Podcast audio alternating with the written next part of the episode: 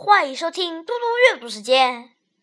今天我要阅读的是对联趣事。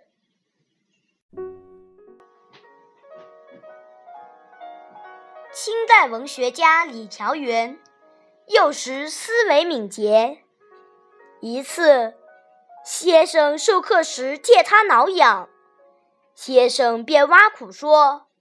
搔搔痒痒，痒痒搔搔，不搔不痒，不痒不搔，越搔越痒，越痒越搔。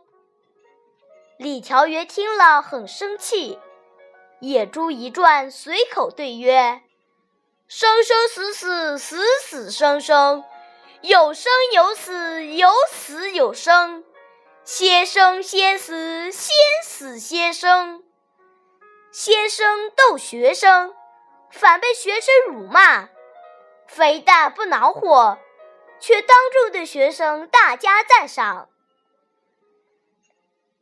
谢谢大家！如果大家对我的节目有什么意见，请在我的节目下方留言。